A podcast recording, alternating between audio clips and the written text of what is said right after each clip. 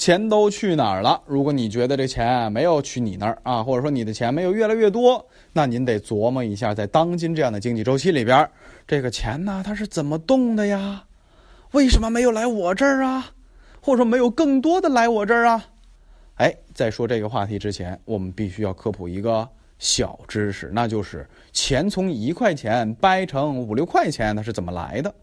首先，我们要简单的告诉大家，钱的诞生它必须是有毛的，这个毛就是说白了就是有这个东西对应的。那这个东西在我们国内，它对应的就是债务和外汇。啊，日元是外汇吗？哎，日本人来中国投资买或者买中国的东西，把日元交给咱们的银行，银行给他人民币，哎，这是吗？是。德国人呢？是。啊，这个澳大利亚人也是，美国人更是。这些统一都会用美元结算，或者说用美元来统计。在我们历史上最高的比例，就是这个新多出来这笔钱呐，这部分钱呐，最高的比例和美元相关性，或者和这个外汇储备相关性是多少呢？是百分之八十，也就是说，每年新多出来的基础货币有八十块啊，多出一百块有八十块，是因为什么？是因为老外啊。当然，这也和我们的经济定位有关，因为我们是什么世界工厂，咱中国人勤劳的双手可以创造出世界上非常物美价廉的商品。这些就卖给别人，我们赚了一部分钱。第二个，我们经济不断的腾飞啊，这二十年、三十年、四十年间不断的前进，不断的前进，吸引了大量的老外来投资，这也是赚他们手里钱的一个方法。那这些钱来到了国内，都必须要换成人民币，哎，这些外币啊，也就变成了什么？变成了我们新增的那部分钱。最高的比例，注意是一百块，大概有八十块左右。现在是多少呢？啊，据不权威统计，注意啊，仅是一个数据参考，大概现在是五十块左右。那我们要说美国人他的毛是什么呢？他的毛啊有很多争论，比如说以美国 GDP 为毛，因为什么？因为美国 M2 的总量大概就是 GDP 的总量，就一块钱对应着一块钱的 GDP 或者一块钱的财富。还有一个说是美国新增的货币是跟着美国的国债。就是美国的债券啊，美国的债来发的钱，那这个论调呢，一般都是大家常听说的美元收割世界，美国经济好或不好都拉全世界来垫背，啊，这就是美国印印钞啊，这个收割全世界这么一个论调的主要来源。但不管怎么样，我们不去深究它，我们需要明白钱去哪儿了，钱为啥没来我这儿就够了，对不对？好，这个咱不争，因为什么？因为咱就知道啊，这个钱他妈怎么生的就行了，对吧？怎么把钱生出来就行了。那接下来我们要明白一下，货币还有一个派生作用，啊，多出来这部分钱其实不是最终钱的数量，也不是钱最终的形态，因为它是什么？它是多出来的基础货币。哎，听我课多的人都知道，基础货币后边还有一个什么乘数效应呢？啊，这个乘数效应就好比石湖里边扔块石头，最开始湖中心那波就是最先拿到钱的，然后后边它会一波一波扩散开来，以至于扩散到整个经济体里边。那这个扩散就是货币乘数。那货币乘数怎么来的？其实它有一个扩散的传导效应。这个传导效应，这里也是简单跟大家说一下啊，还是用刚才的这个比喻来说啊。假设我们这个这个钱呢，用 M 二来形容，M 二就是什么广义货币啊，有一小部分钱没有算进去，但是基本上所有的钱都算进去了啊。M 二的概念就是几乎就是所有钱，你就这么记。然后呢，M 二它不是基础货币，M 二是什么？是基础货币生的。哎，你看，哎，就说生钱的这个妈呀，是他奶奶，是这个意思。假设前边我说的，咱们勤劳的中国人民啊，生产的商品卖到全世界赚到的外汇，然后这个包括老外来咱们投资赚到的外汇，哎，这些换成基础货币投放出来，哎，这个造钱的过程，如果是咱们基础货币他妈的话，那现在这个 M 二是谁呀？是基础货币的孩子，哎，再往上叫，估计得叫姥姥了，是吧？所以 M 二它是还有一个非常。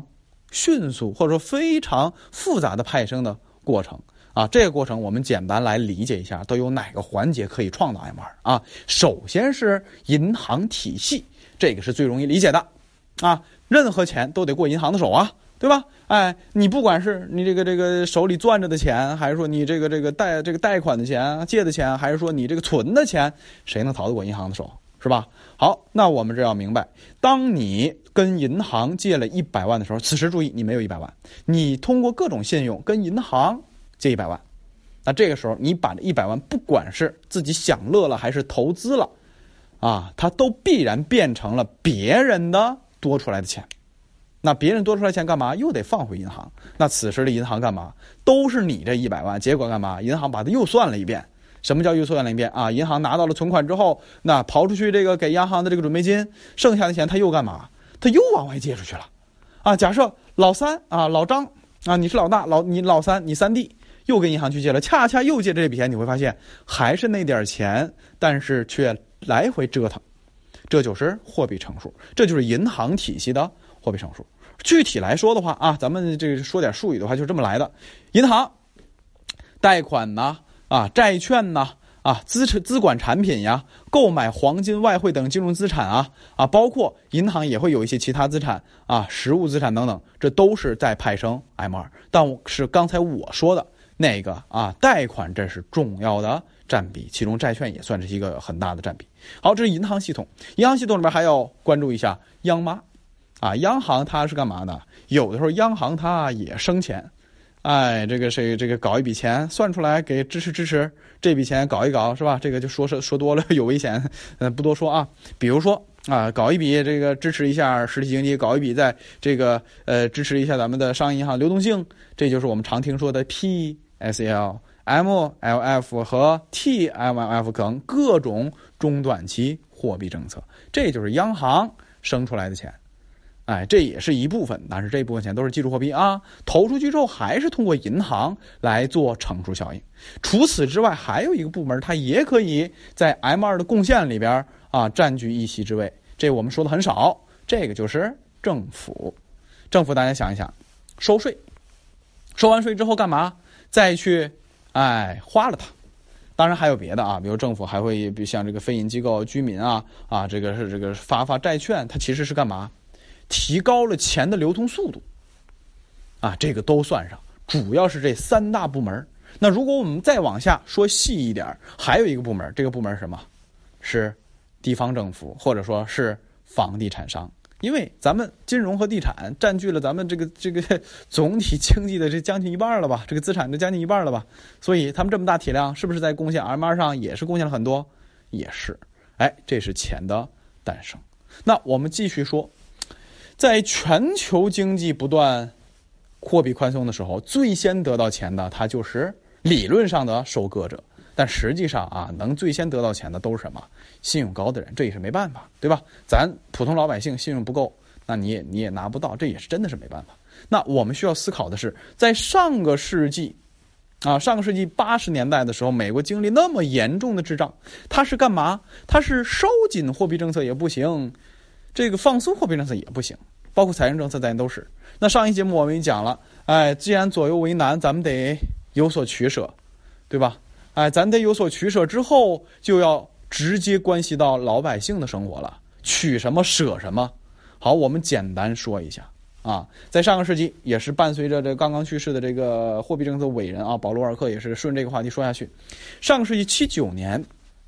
到八七年，大概就这么八年时间，沃尔克是当了大概是两届政府，虽然第三届也能当，但是他不愿意当了，啊，他直接面上任的时候就面临一个问题：七八年干嘛？七八年这个这个中东战争、石油危机等等，这已经是打了很多年了，啊，这个这个美国国内输入性通胀、石油通胀、粮食啪啪涨涨涨，各方面的都已经很惨了，他上任就很惨了，他需要做出一个选择，这个选择是什么？这个选择就是结束滞胀，还是维持滞胀？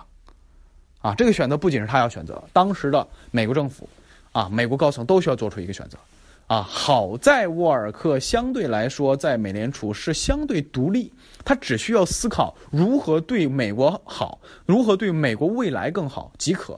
那沃尔克简单评论他的做法啊，是收紧货币和收紧财政，啊，财政这一块啊不过多说啊，我们主要说货币，收紧货币。简单不简单？刚才讲完货币的派生之后，您就能想到怎么收紧了。对吧？哎，就把派生货币的这这帮人、这帮部门这个流程给掐一点不就行了吗？某个部分掐一掐不就行了吗？所以啊，第一掐价格，把钱的价格搞上来。钱的价格是什么？是利率，把利率大幅提升。好，再掐一个，掐钱的数量。既然你们都能那么派生，就派生的过程当中都那么厉害。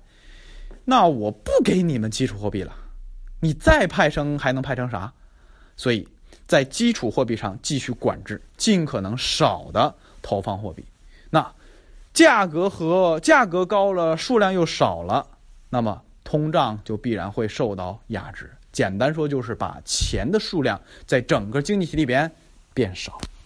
啊，这是我们简单总结啊，因为其中还有很多复杂的深奥的东西，我不展开啊。我们先明白一些简单道理，就能知道如果对付滞胀，我们老百姓可能面临什么。那我们看美国老百姓面临什么？啊，有一个美国农场主，啊，看到自己的孩子要读书，要买这买那，他没钱，他不是没钱，而是什么？而是付不起每年暴涨的这个价格。如果多少多少年前一直保持稳定的话，他不在乎的。养多少孩子都行，啊，孙子他都养得起，但是没办法，因为什么？今年这顿饭十块钱，明年这顿饭就五十块了，再往下过八十一百，谁受得了？受不了。那这个父亲，啊，就曾经把自己农机具啊开着拖拉机，秃噜秃噜秃噜，把这个这个这个呃美联储大门给堵了，哎，然后呢，还有更激进分子说要干嘛？刺杀保罗·沃尔克。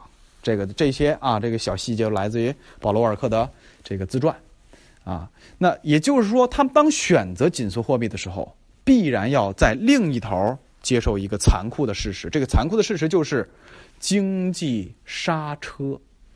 说白了就啥？就经济危机呗，经济衰退呗，对吧？经济危机、经济衰退的时候，你说老百姓面临什么？啊，老百姓首先当厂长的、当企业主的开不下去了，他开不下去了。老百姓没工作了，没工资了，啥都没有了，一起完蛋呗，哎，所以这就是老百姓所要面临的一个问题。当时的美国，当时的保罗·沃尔克选择了紧缩货币治理滞胀，那必然的结局也就是这样。但是我们要想的是，如果我们就生活在当时，你会支持政府的选择吗？肯定不会，因为什么？你治理滞胀，你搞得我家破人亡，搞得我生意做不下去，搞得我没收入。那你要不治理呢？不治理那？价格一天比一天贵，我还要反对你。所以当时不管怎么选择，对于当时的老百姓，结局都是惨痛的。但好在是什么？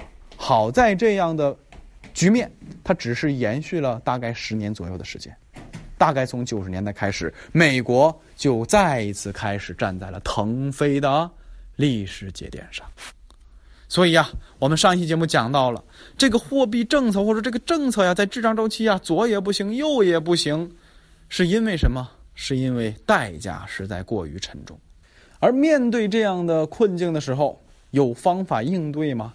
有，是肯定有的。